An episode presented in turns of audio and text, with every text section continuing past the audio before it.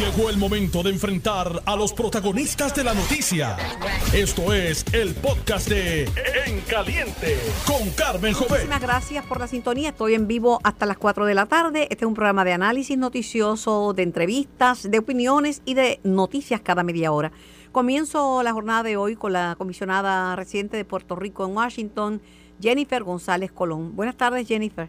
Buenas tardes, Carmen, y a todos los amigos de Noti1. Mi tema puntual es el tema del abismo fiscal y el Medicaid de la peregrinación, pero antes de entrar en ese tema, quería hacerte una pregunta sobre una aseveración que hizo esta mañana el secretario general del PNP, Carmelo Ríos, en el sentido de que en noviembre va a ser aprobado el proyecto de estatus.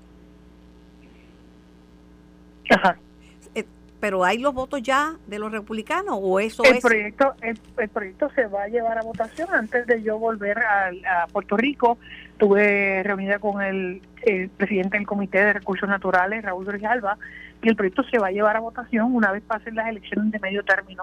Eh, así que esa eso es lo que se estaba esperando eh, y yo, hay republicanos que ya están cooficiando el proyecto y que van a votar a favor del mismo, así que yo creo que esto va a ser una votación bipartita. Eh, obviamente, el, mayor grupo de votación va a ser, va a ser el, área demócrata, porque ellos son los que están en la mayoría parlamentaria en este momento, pero el proyecto se va a llevar, yo no tengo duda de que se va a aprobar eh, y tenemos que, ¿verdad?, buscar mover los esfuerzos para una vez llegar al Senado. Bueno, Carmelo lo aseveró y dijo que había hablado con líderes en, el, en, la Cámara y que, que, se veía bien. El tiempo dirá, ¿verdad? Porque la gente, algunos se acobaldan, otros se arrepienten, otros, bueno. Mira, y, hay otros que lo que buscan es que no pase nada y obstaculizar el que Puerto Rico tome una decisión sobre su futuro político. Y yo creo que llegamos a un momento, hemos, hemos logrado un consenso histórico que nunca antes, ¿verdad? Eh, la congresista, ¿verdad? Que esta servidora, republicanos y demócratas, pudiéramos tener, el darle la oportunidad al pueblo de Puerto Rico a que decida su futuro entre opciones de estatus no territoriales no coloniales. Y esta es la primera vez en la historia que tenemos esta opción y que sea auto ejecutable, lo que significa que una vez votemos, en un año tenemos la transición a esa eh, a esa opción. Y, y yo creo que el momento es ahora obviamente ya se habló para después de, la, de las elecciones de medio término y lo veremos, porque lo van a llevar. Yo pedí que lo bajaran, como fuera, que lo bajaran y que el pueblo decida y vea eh, quiénes votaron a favor y quiénes votaron en contra. Jennifer, eh, hablando de las elecciones de medio término, una de las cosas que preocupa a la coalición que está luchando y que, porque pues, en el y es bueno en el sentido de que son gente de todos los sectores de la vida pública y privada, que están luchando por, por esos fondos del Medicaid, porque ahí nos va la vida literalmente a los puertorriqueños, pero que planteaba ayer el presidente de la Asociación de Hospitales, el licenciado Jaime Pla, que uno de los ¿verdad? las limitaciones, por no decir obstáculos, es son las elecciones de medio término, porque ahora no vale la pena ir a abogar por el Medicaid cuando todos están en sus campañas buscando la reelección, y que lo que quedaría son sería un, como un mes, ¿verdad? O menos de un mes eh, Mira, yo, a mí no, eso no me preocupa porque esto es lo que siempre le pasa a Puerto Rico al ser un territorio. Siempre tenemos que estar compitiendo, ¿verdad?, con eh, el, el, el reloj en el momento de, conseguir la aprobación. Si fuéramos un Estado no tendríamos ni que estar buscando porque sería automático. Así que una vez, eh, ¿verdad? Ya nosotros hemos llevado hasta conversaciones con el liderato republicano y demócrata de mayoría y minoría y de los comités especiales. Eh, y todos desde, desde julio de este año están diciendo, esto lo vamos a ver en diciembre. Esto lo vamos a ver cuando se llegue al precipicio fiscal, que va a ser para la aprobación, porque el Congreso, al igual que en Puerto Rico, todo se deja para lo último. Eh, así que no hay diferencia en eso. De hecho, expiraba en septiembre y el Congreso la semana pasada aprobó un proyecto de ley que el presidente Biden firmó, lo que se llama una resolución continua de presupuesto, que extendió hasta eh, diciembre 16 los 76% de pareo federal o SMAP eh, para Puerto Rico. Pero en, diciembre 16 eh, tenemos que conseguir una nueva aprobación. ¿Qué es lo que estamos, qué, es lo que estamos haciendo? Eh, la reunión que tuvimos ayer con más de 20 organizaciones nacionales, ¿verdad? Digo que tienen organizaciones a nivel nacional, pero que tienen capítulos en Puerto Rico, para cabildear a favor del Medicare en una sola voz, en un solo mensaje, en un frente común. El mecanismo para que las cosas se aprueben. En el pasado, yo logré un acuerdo del verano del año pasado eh, que nos daba Medicaid por cinco años, ¿verdad? A más de 2.700 millones. Y lamentablemente había unas personas que decían, ah, no, yo quiero más, yo quiero menos, quiero esto, quiero lo otro. Y se mandó mensajes errados. Y aun cuando aprobamos unánimemente este acuerdo en el comité, no llegó al pleno de la Cámara porque para el Congreso es más fácil decir pónganse de acuerdo.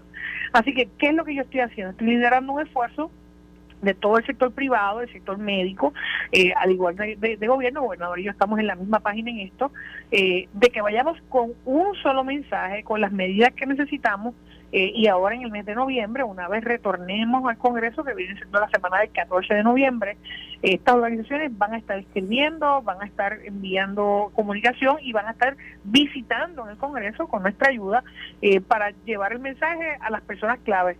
Y estoy segura que en diciembre vamos a lograr la aprobación eh, de recursos para Medicaid en Puerto Rico que sean eh, lo suficiente para mantener a tantas a las 1.5 millones de personas que tenemos en la tarjeta perder eso mira que Puerto Rico tenga que asumir ese ese ese, ese pago sería fatal para, para, Puerto Rico pero de hecho en los pasados cinco años que llevo de comisionada residente no solamente hemos conseguido mantener el sistema de Medicaid hemos aumentado la cantidad de fondos a 3.600 millones al año es lo que cuesta el Medicaid en Puerto Rico eh, y no es un 100%. Los pasados eh, dos años cuando estuvo Trump yo conseguí el 100% de fondos federales, 5.400 millones. Me, preguntan, eh, Jennifer, que si ese acuerdo de hace cinco años fue el que nos dio Trump.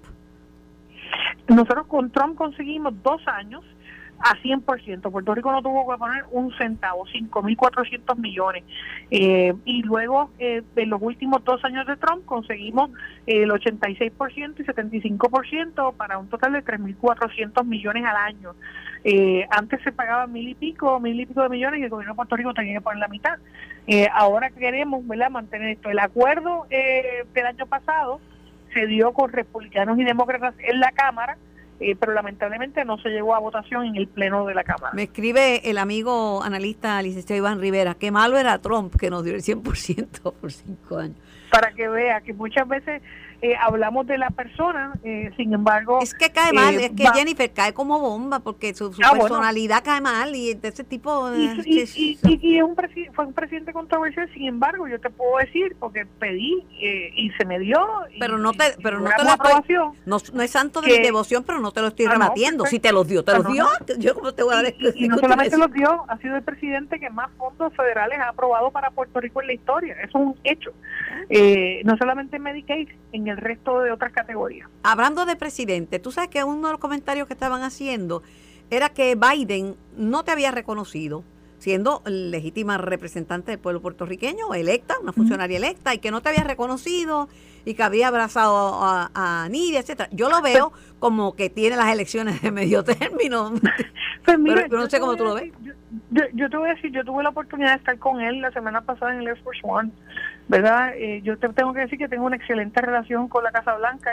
El, miércoles de la semana pasada, si mal no recuerdo, me invitó a la segunda conferencia eh, sobre nutrición y salud que se hace en los Estados Unidos, un grupo limitado de congresistas, yo era una de ellas, eh, y el presidente, vuelvo y te digo, me invitó a Nueva York hace unas semanas atrás, viajé con él, eh, la relación con la Casa Blanca es excelente, pero también tú tienes que reconocer que la congresista Niebla que no solamente lleva 30 pero años. Pero claro, pero no me lo no me lo digas, no me lo digas a mí, Jenny. Una mujer que ha hecho mucho por Puerto Rico, que ha hecho mucho por su comunidad, que él, fue senador antes de eso y hay una amistad aparte pero pero pero es que a mí esas cosas no se me, es que esas cosas no se ni se me ocurren a mí Tú sabes, que cuando yo veía los comentarios de algunos analistas en esa en ese sentido, yo decía hay que reconocer yo yo no yo no eh, eh, yo no puedo ser mezquina la compañera Velázquez es una gran legisladora y ha hecho el trabajo y, siempre que yo he buscado su ayuda para cosas de Puerto Rico ha estado ahí. Eh, y yo creo que que se metió en un jamón con los que se metió en un jamón con los populares por ser consignataria del proyecto de estatus contigo de, yo de impulsarla creo que ese, ese reconocimiento que le hizo el presidente a la congresista Velázquez es más que merecido y refleja también una amistad personal que ellos tienen, ellos son demócratas, este y, y, eso no significa que el presidente no haya tenido deferencia, el presidente me invitó a estar con él, eh, fui de las que estuvimos durante todos los recorridos, así que eh, el, trabajo se hace y la comunicación está, eh, de hecho tuve la oportunidad de montarme por segunda vez eh, con un presidente en su presidencial y, y no solamente eso, llevarle por escrito y discutir con él las prioridades para Puerto Rico, así que eso para mí es lo más importante y mientras más gente, mientras Puerto Rico no son estados, mira, coincido, coincido contigo. Uno tiene que buscar todas las ayudas posibles. Coincido contigo, tenía que saludar a su amiga demócrata, Nidia Velázquez, que es congresista senior y punto, y ya, y singularizarla, porque eso le ayuda también en las elecciones de medio término y todas las visitas presidenciales son políticas. Se hacen diferentes cosas, pero son políticas. Eh, para finalizar, porque voy a atender el tema de la energía ya mismo, este con Julián Herencia del sector de energía renovable en gran escala, energía solar en gran escala. Eh, tú dices que no ves nada malo en que la secretaria de Energía se envuelva, eh, Jennifer Granholm, ¿verdad? Y está al frente del proceso de de modernización del, del, del, de la estructuración de la, de la Autoridad de Energía Eléctrica, del, del sistema eléctrico de Puerto Rico, pero algunos lo ven como que es que no tienen confianza en el gobierno de Puerto Rico, que tienen que mandar a un americano, aunque los que han fallado últimamente ha sido FEMA. Están saliendo los chichones de lo que pasó durante la administración Trump, que fueron chichones bien grandes.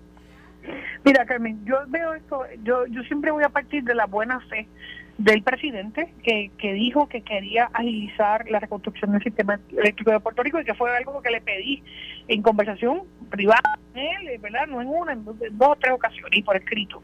Eh, y esa delegación que se le hace al Departamento de Energía, pues obviamente a mí no me, no me parece mal, lo que hay que buscar cómo se ejecuta, cómo se convierte en realidad, si es que se va a aprobar una orden ejecutiva, si es que se va a eh, hacer más expedito los trámites, si es que se van a cambiar las formas en las que FEMA y el Departamento de Energía y HOT, porque la asignación de 11.500 millones que conseguí eh, bajo la administración Trump, para Puerto Rico tienen esas tres agencias como parte del manejo de los recursos, aparte de, la parte estatal a través de Coltre. Así que la pregunta que, nos, que, todos nos hacemos es por qué Energía Eléctrica y Luma no han radicado peticiones para el uso de esos fondos en, en las cantidades que debería. Si es que hay un problema de que FEMA tarda eh, o, tiene demasiados requerimientos que hacen imposible esa petición. Esas son las cosas que, que eh, hemos buscado, ¿verdad? Y a través de vistas públicas, eh, que tenemos pendiente también en la Comisión de Recursos Naturales y en el Comité de Transportación, de cómo lo hacemos. Pues, tenemos que romper el nudo burocrático, el nudo gordiano, que hace imposible que usemos ese dinero. Si es por ineficiencia del humo o de energía eléctrica, porque se sepa. Si es porque FEMA ha puesto demasiadas capas burocráticas, pues hay que quitar eso. Y el que el presidente ya haya delegado y en una visita presidencial le haya puesto nombre y diciendo la Secretaría de Energía tiene que hacer esto, eh, pues nos permite también hacer fiscalización, porque recuerda que hay un acuerdo que firmó nuestro gobernador y Luisi eh, eh, temprano este año junto a la Secretaría de Energía Federal, así que hay un acuerdo ya. Ahora el presidente le está delegando una función de revisar y hacer esto más expedito. Y créeme, eso debe poner a correr al gobierno federal. Sobre el tema de FEMA, salió que, que FEMA le había dado los fondos que debió haberle dado, parte de los fondos que le debió haberle dado al gobierno de, a organizaciones sin fines de lucro, pero que eso no es el chisme. El chisme es que no le pidió, pidió evidencia y ahora están reinvestigando y han sacado todo un, todo un, todo un problema de violación de las leyes, de las propias leyes de FEMA al hacer eso, de dar fondos sin tener evidencia del daño. Mira, te tengo que decir que lamentablemente los procesos fueron distintos. A los municipios se le pide hasta el recibo de compra y en los municipios se pide hasta la copia de la tarjeta que utilizaron. Y, yo creo que lo que no es igual debe ser, no debe ser ventaja para nadie. La, una cosa es que se hagan procesos simples que se puedan cumplir ¿verdad? Eh, y otra cosa es que tú hagas las cosas al garete y que no haya evidencia y que y que no haya ningún control en el manejo de los fondos públicos, estos son fondos públicos. Eh, y en ese sentido, el trabajo que se ha hecho con los municipios y con COL 3 ha sido bien minucioso para proteger eh, y salvaguardar el uso de los recursos públicos del gobierno federal.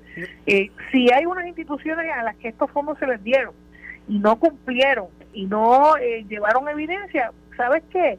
Que le caiga el peso de la ley a cada uno de los funcionarios que estuvieron involucrados en eso.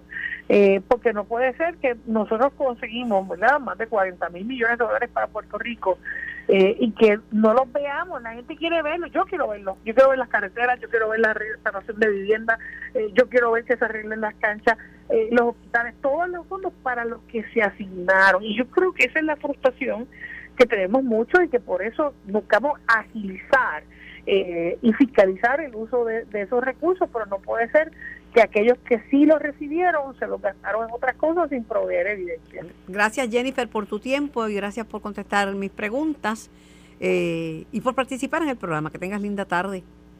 Como no, cuídate mucho. Y tú también. Bueno, tengo a Julián Herencia de energía para hablar de energía renovable, pero para hablar también de que una cosa es que haya compañías que incumplan y compañías que vayan a la quiebra y se desaparezcan del plano. Y otra cosa es que la energía renovable sea la alternativa que el marco regulatorio de Puerto Rico contempla como alternativa y que esperamos que para el 2025 el 40% del país la tenga. De hecho, hay fondos del gobierno federal sobre para atender ese particular. Saludos, Julián. Buenas tardes, Carmen. Saludos a todos tus radioescuchas. Sí, porque el, el Senado hizo una vista pública y escuchó reclamos de algunos consumidores sobre problemas que habían tenido con compañías que desaparecían y no daban cara. Pero mira, hay algo que los consumidores tenemos que aprender. Yo indagué con las personas que más sabían, porque yo no sabía ni papa de energía renovable. Lo que me decían es que en casa no se podía, etcétera, pero yo busqué personas bien versadas en la materia y antes de yo tomar una decisión, busqué una compañía que me respondiera. Eh, pues sí, Carmen, estamos eh, la industria de energía renovable, número uno, está aquí para quedarse. Eh, obviamente ya la penetración de energía renovable en sus diferentes modalidades ha alcanzado una masa crítica donde el desarrollo va a continuar eh, definitivamente hacia adelante. La pregunta es cuán rápido, y cuántos obstáculos vamos a encontrar en el camino, pero eh, el energía está aquí para quedarse definitivamente. Y como todo, ¿no? como en, todo, en otras industrias, ¿no? cuando este tipo de, sistemas se pone, pues hay que hacer, hay que hacer sus estudios, investigar y tomar decisiones en cuanto a cuál es la mejor compañía que pudiera suplir las necesidades particulares de, del consumidor para que el consumidor entonces pueda decidir. Pero definitivamente eh, los eh, las historias negativas son son pocas comparadas con, con las historias positivas ¿no? y constructivas de los que han instalado estos sistemas en su residencia o, los sistemas comerciales industriales que se han puesto a correr. Claro, para la persona, aunque sea eh, para la persona que sufre eh, el, dolor de cabeza y el cansancio de vegar con una compañía que, no cumple, eh, es terrible. Yo que conozco, de hecho, Mayra Santos Febre es mi vecina y voy a hablar con ella luego. Y yo sé la odisea que ha tenido, este, y ella sabe que yo vivo al lado y a mí me ha ido estupendamente bien, gracias a Dios, ¿verdad? Toco madera. Pero yo sé la odisea que ha tenido, pero contrario a la impresión que se da, mira, este, ha habido problemas con los generadores. Digo, no, no lo han puesto en primera plana, pero con generadores ha habido hasta muerte. Muerte, Julián Herencia. Sí, y recientemente lo, vimos con después del, paso de la Fiona, donde hubo eh, por lo menos dos incidentes que salieron a, la luz pública, por lo menos dos, donde lamentablemente eh, pues hubo hubo este, un fallecimiento, ¿no? Hubo fallecimiento. Eh, y sí, eh, definitivamente son mucho más peligrosos. Y como te dije, ¿sabes? Un, incidente de estos negativos pues, pues, es terrible, ¿no? Y no debe ocurrir.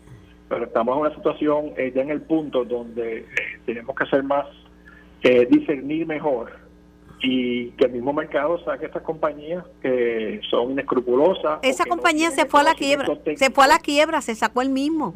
Se sacó el mismo, se fue a la pues quiebra. Claro, cuando una persona se va a la quiebra, muchas veces deja arrollado a los que le compraron. Eso es así, lamentablemente. Pero la, la tecnología de renovable definitivamente ya está aprobada, eh, cumple cumple a cabalidad con, con objetivos que se están buscando, ¿no? De, energía limpia, de energía eh, de costo asequible y energía segura, que no dependamos de una red de transmisión para, para poder eh, obtener eh, los beneficios de, la energía. ¿no? Pero, pero mira, los números hay que mirarlos de, de una manera distinta. Por ejemplo, las querellas que haya en DACO, que no son cientos, son, eh, ponle que sea 40 querellas, comparado con el número de hogares energizados, que ya sobrepasa los 50 mil, son pocas. Antes tenían 24 o 25 y lo que había era un por ciento bajísimo, de, porque ahora ha habido un boom, últimamente ha habido un boom. Antes no teníamos tanta gente este, energizada. No, no, se puede ver los números en, en, términos absolutos, ¿no? Porque mientras más penetración haya, obviamente más quejas van a haber, apuntes porcentualmente. Pero mi mensaje también es que aunque sea un por ciento o menos de un por ciento, eh, pasar por este por ese evento no tan negativo sí, es, casi traumático no especialmente cuando es la casa la, residencia de uno. Eh, pero por eso es importante eh, que están los instrumentos como DACO no que sirven de ayuda al consumidor. Y eh, nuevamente un llamado a los consumidores que tienen que ser más discernir mucho mejor. Y si no conocen pues tratar de procurar a otra persona que conozca y que lo ayude y lo asesore de una manera independiente para que lo, lo, aconseje en cuanto a, qué decidir. Incluso hasta para la agricultura están este, considerando el, el, provecho económico para los agricultores de tener sistemas solares y para las siembras, porque hay siembras que debajo de las placas se dan mejor que, al, que al, a pleno sol. Hay ganado que pasta mejor debajo de, las placas solares. Mira, eh, Carmen, si uno mira la historia ¿no? de energía renovable, los países eh, europeos, eh, aquí en Latinoamérica, eh, en Estados Unidos, la relación entre agricultura y energía renovable es una relación simbiótica, donde son beneficiosas una con la otra. quien trate o esté o intente poner en conflicto la agricultura con energía renovable definitivamente eh, ignora lo que significa la energía renovable y cómo trabaja la energía renovable, o sencillamente tiene, tiene otros intereses que no es el de finalmente deshacernos de los combustibles fósiles en, el mundo. Gracias Julián por tu tiempo y por darnos tu opinión sobre eso. Más adelante no se pierda la entrevista con, con la escritora Mayra Santos Febre que lució angustiada y fatigada por los problemas que tuvo con una compañía de, de servicios de eh, placas solares. Gracias, Julián, por tu tiempo. Para servirte. Buenas tardes. Yo voy a la pausa y regreso con más de En Caliente. Estás escuchando el podcast de En Caliente con Carmen Jovet de Noti1630. Aunque nosotros acá en las áreas metropolitanas pues tenemos luz desde hace tiempo, ¿verdad? Tenemos que sensibilizarnos ante el que no tiene luz. Olvídense si son muchos, pocos o son bolsillos. Es que estar sin luz es un problema es un problema que complica la calidad de nuestra vida y que, y que es un problema serio. Gente que tiene su, su, su, su pastilla, su insulina, eh, que necesita refrigeración, gente que necesita máquinas para, para respirar. Yo sé que los alcaldes habían repartido baterías y equipos con baterías de equipos médicos, pero de todos modos no deja de ser difícil. Tengo en línea al presidente de la Asociación de Alcaldes, eh, Luis Javier Hernández. Buenas tardes, Javier. Buenas tardes, Carmen, saludos y bendiciones. Bendiciones, hay que sensibilizarse, ¿verdad? Porque y, no es cuestión de estar peleando si peleamos o no peleamos con Luma, si le creemos lo que, lo que no le creemos, es que tenemos que, que, que, que pensar en los que están desesperados porque no tienen luz y es desesperante, es desesperante. Tú eres una persona que, crees en la energía renovable y en la energía solar.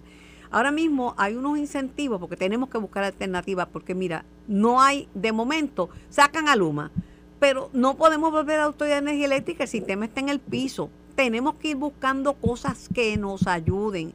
Y hay incentivos para los municipios que se muevan a la energía solar con su propio grid. Y yo creo que tú puedes ser un líder en ese campo.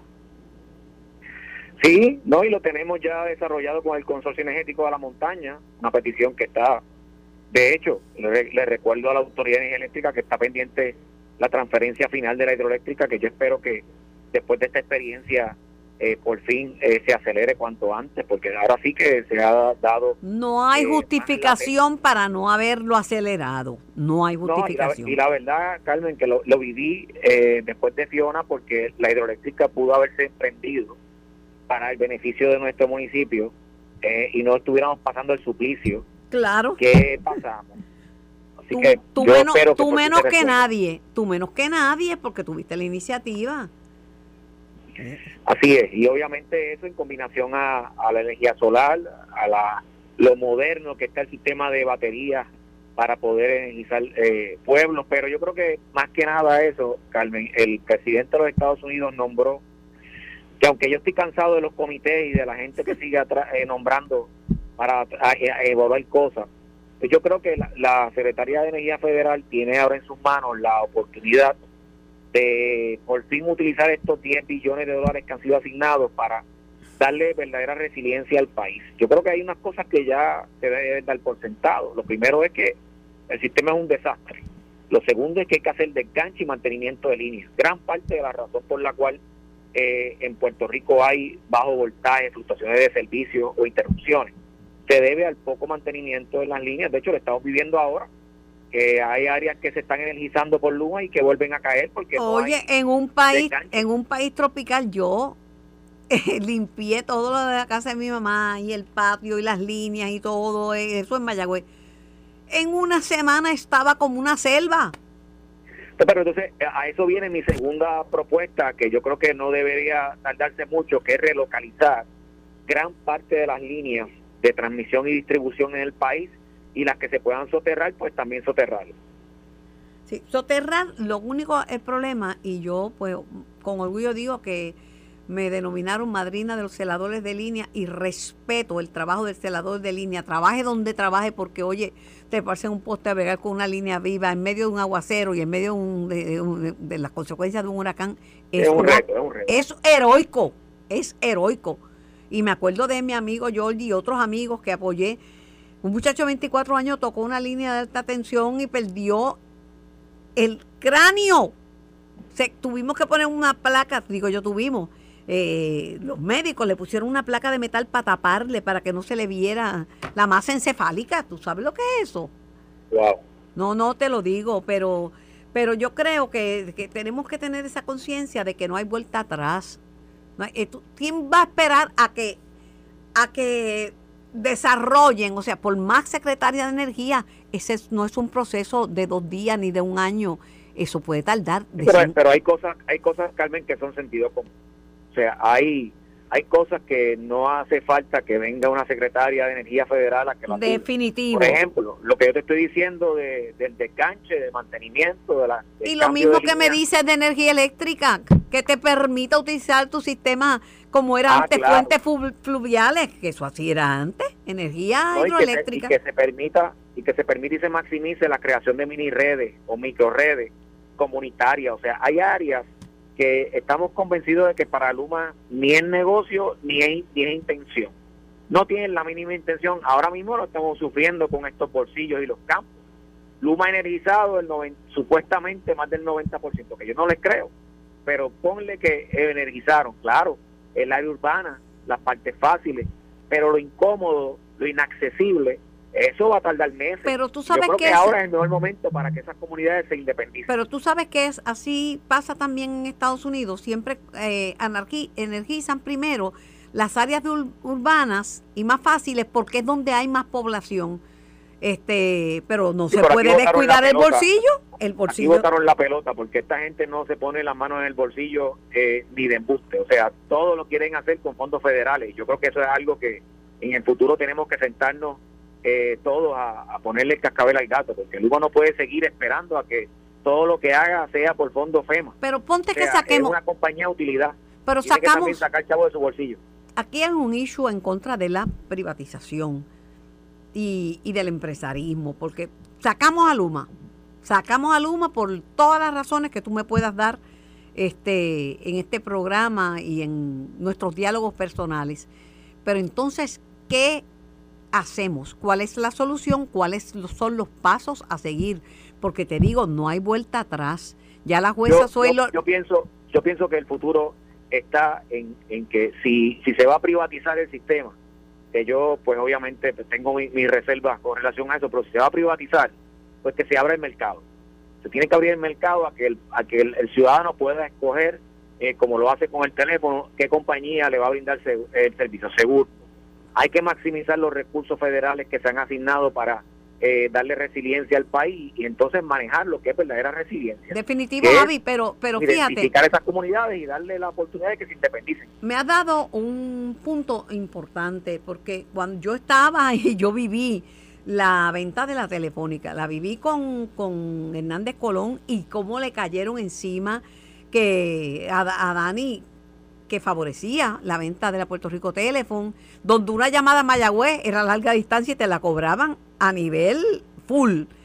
Pero, este, y le cayeron encima a Hernández Colón y Hernández Colón dijo, yo no voy a, a renunciar por ninguna protesta porque yo soy el gobernador y tomo mis decisiones. Pero hoy día, aunque eso causó sangre, sudor y lágrimas, porque hubo una cosa, unas protestas gigantescas, ya nadie quiere, ya todo el mundo tiene una compañía y escogió y tú cogiste la tuya y yo con la mía y tengo un sistema celular y el mundo cambió, Javi. Claro.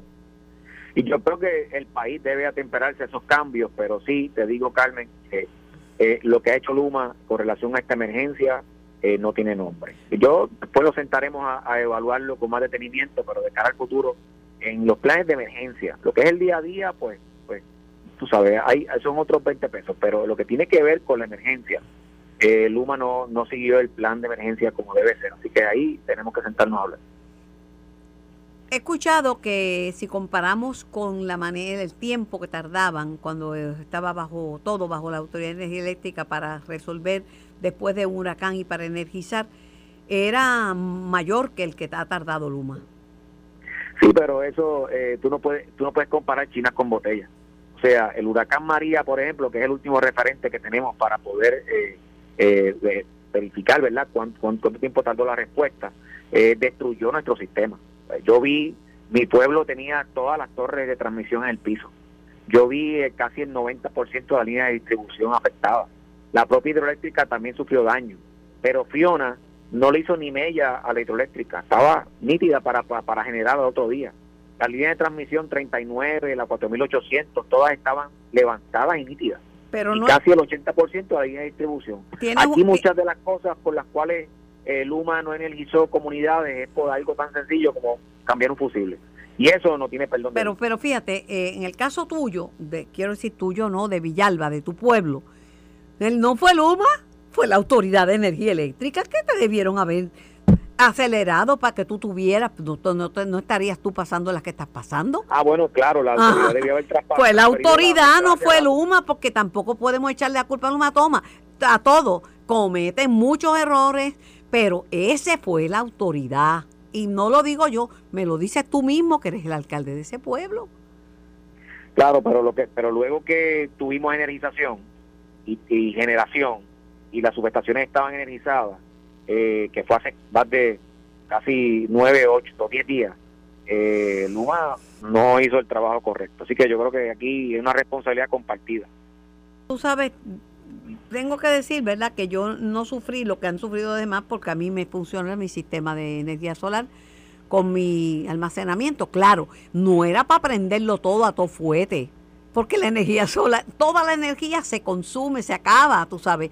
Era para prudentemente, utilizando mi aplicación, apagar lo que no era necesario, no iba a lavar ropa, este no iba, digo, a menos que estuviera a pleno sol, que tenía mucha, mucha energía, este, para entonces, este, eh, ¿verdad? Para gastar las baterías, pero la gente que si quería que le di a el vecino, le di esto y se, se le agotaban las baterías, pues claro, es que tiene que haber una cierta prudencia.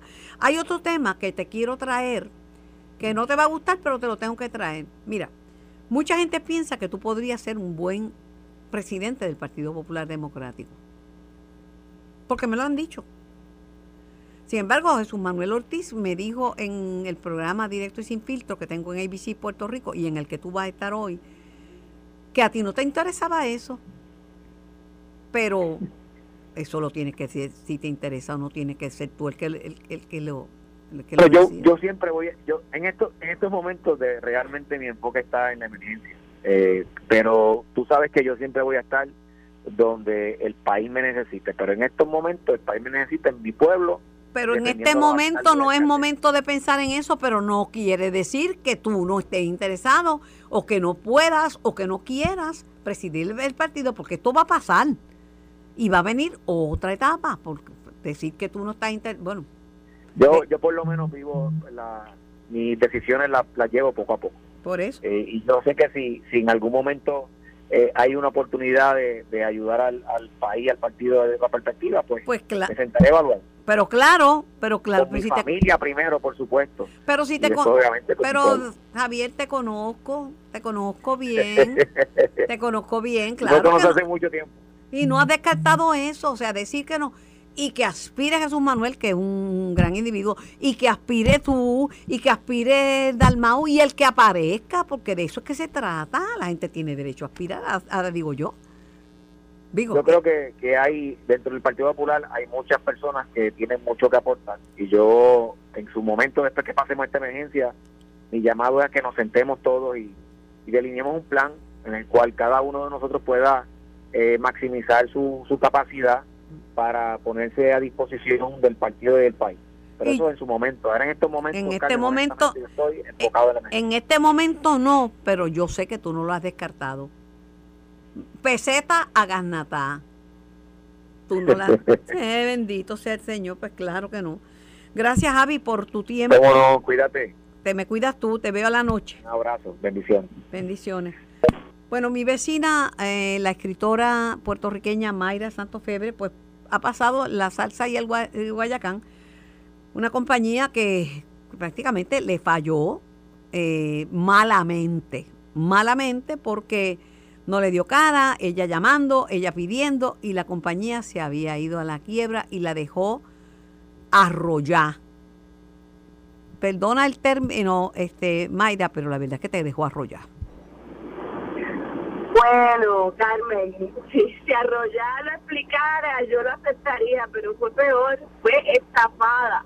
También, Y, eh, también, arrollar y estafar, arrollar y estafar. Y fue una situación muy penosa. Este, de hecho, cuando eh, acabo de ver las declaraciones de Alejandro Uriarte, que era socio de esta compañía, lavándose las manos nuevamente, diciendo que no tiene nada que ver, que a él que le saquen esto es una es terrible porque ellos se fueron a la quiebra en el 2019 y él se fue y eso lo compró Máximo Solar y no sé quién y yo creo que esto es lo que me pasó a mí es bien bien eh, es como paradigmático, ¿no? Es el modelo que se sigue, que es la gente simple y sencillamente lavándose las manos, eh, porque a mí me vendieron esta planta en el 2018 y yo estuve un año tratando de que esta gente terminara de hacer la instalación y no la hizo, es decir, el año en que el señor Uriarte estaba presidiendo la compañía junto con sus cuatro socios. Eh, este lavarse las manos de una manera tan fácil es lo que tiene a mucha gente desesperanzada contra la energía solar, que es la, la alternativa del futuro para nosotros. Pero hay mucha gente que también le ha ido muy bien, porque a mí me llama mucha gente que le ha ido súper bien. Pero Bueno, yo no soy una de esas personas, No. o sea, yo te estoy contando desde la parte de los que de la que me ha Y ido te- mal y eso y- me da mucha pena, ¿verdad? Y te entiendo porque de otro punto de vista yo estoy en tu misma situación, te explico. La mayoría de los reemplazos de rodillas salen bien, la mayoría. Pero yo salí en el 15% que todavía estoy coja y con dolor. Y tú me has visto y tú me conoces. Eh, eh, es lo mismo. Este, pero, pero yo creo que lo importante es que la gente entienda, ¿verdad? Que eh, pues en todas las, en todo, en, en, en todas las casas se cuecen habas y, y, y, y hay es- esto pasa. Y mi preocupación no es contigo, porque tú te defiendes como gata boca, boca arriba. Y fuiste al DACO, hiciste esto, hiciste mil cosas. Buscaste ayuda, llamaste, llamaste gente como, tengo que mencionarlo, como mi hijo Javier, que es un experto en ese tema. Este, Sí. pero, y esos personas mayores que son tan fáciles de estafar en todo, en todo, en todo, eh, la gente es muy confiada, la gente mayor, y creen que todo el mundo es de buena fe, y, y tú sabes, me pongo a pensar que eso es, eso es terrible, es terrible. Es cierto, es cierto, porque no tan solo las personas este, mayores que sí son los más que caen dentro de esta situación, sino también gente que tiene, sobre todo este, personas que son cuidadoras de, de otras personas enfermas encamadas o que necesitan terapia. Ahí también hay un elemento emocional que hace que uno se mueva con una premura que que bueno, pero también está el asunto de que se supone que estas compañías se aparecen eh, en, el, en el portal de datos, si tú miras los números de la compañía, si tú vas y ves que la compañía tiene una oficina, que todo esto lo hice yo, si tú buscas a dos o tres personas que han tenido buenos resultados, pues entonces tú puedes confiar. Y no, y ese es el asunto, o sea, yo no lo hice, esto yo no lo hice ciegamente, pero sí sé eh, que hay muchas personas que necesitan moverse, que necesitan resoluciones inmediatas, eh, que no pueden seguir con el casi todos los días se va la luz porque hay gente que depende de su salud eh, para de, de servicios eléctricos y resulta, ¿verdad? que esta opción tampoco le funciona, vuelvo y digo, no por la este no por la tecnología, sino por las compañías de servicios, por el fraude, por la deshonestidad, por la poca compasión, por la poca moralidad que tienen los dueños de estas compañías de, algunas de, cada rato. De algunas, ¿sabes? De algunas, porque hay de algunas. sí, de algunas, porque Pero hay una me refiero a una sola, que es la que yo conozco. Ah, pues esa esa esa la, esa te falló malamente te falló malamente. ¿Qué vas a hacer? ¿Cuál es tu, ahora mismo, cuál es tu, tu plan? Porque tú, tú tienes tus placas, tú tienes tu batería, ¿cuál es tu plan? Bueno, la primera parte del plan ya la ya la ejecuté, que es la querella de DACO. Estoy esperando. Que no te eh, fue fácil porque el portal es, no, no es tan fácil. Ah, bueno, yo tuve que cruzar después de cuatro veces, de cuatro intentos. Yo dije, bueno, pues saco queda ahí al lado, déjame ir caminando. Entonces fui caminando, pero yo me imagino si yo viviera en Salinas, si yo viviera en San Lorenzo, ¿verdad? El trabajo que sería eso. Fui, hice la querella, me atendieron muy bien, con mucha, sobre todo con mucha solidaridad. Y entonces ahora hablé con mi fiscal, con una amiga fiscal y con dos abogados que son amigos y lo que vamos a hacer es que vamos a esperar la determinación de algo para proceder con otras este, posibles acciones, ¿verdad? Legales, criminales. Y luego estoy hablando con dos ingenieros que estamos trabajando en resolver lo que no funcionó de la instalación de las placas solares y sobre todo los microinversores porque si logramos que los técnicos fueran y como el equipo tiene garantía, pues sí da un. El problema es que no tengo servicio, no hay nadie que me dé servicio y es un servicio que yo voy a tener que subcontratar para poder tener energía solar. Ay, Dios mío, pues lamento mucho tu odisea. El, el tema de la energía solar ha crecido mucho, ah, ya ha aumentado, hay un boom, hay como 50 mil personas, eh, eh, hogares energizados este, y fíjate, las querellas en, en Taco han, han, disminuido porque lo que pasa es que ahora son más y hay menos querellas que las que había antes cuando eran menos, pero siempre el ganso está a dos por chavo, tú sabes, el ganso está a dos por chavo y, y lamento lo que te ha pasado, pero tú estás clara en que la, la calentura no, no, no, no está en la sábana, que no es la energía renovable, que es la ley y que llegó para quedarse y que es el marco regulatorio de Puerto Rico y para eso hay fondos y hay incentivos federales, es la falta de, de compromiso y de consideración de alguna gente con sus clientes. Eso es cierto. Yo lo que creo es que otro de los problemas es que nosotros como individuos no podemos seguir buscando eh, resolver una situación energética que podría muy bien hacerse colectivamente. Estuve hablando con el ingeniero Mazol de Casa Pueblo, con las muchachas de este, las técnicas de eh, de Yahueta, ¿verdad? Del Centro Paz para ti. Hay un montón de mujeres técnicas que ponen placas solares y pequeñas industrias que también lo hacen. Y, y la verdad es que es una cosa esperanzadora. El problema son estos seres, arrogantes, insensatos, insensibles. Vuelvo a decir el nombre de los socios, no lo tengo ni que decir porque está en todas partes ya, de los socios de eh, New Energy y eh, de ahora, ¿verdad? El nuevo dueño de Resol y el que simple sencillamente, sin decir contra, me gustaría ver qué puedo hacer, dice yo no tengo nada que ver con eso, ¿no?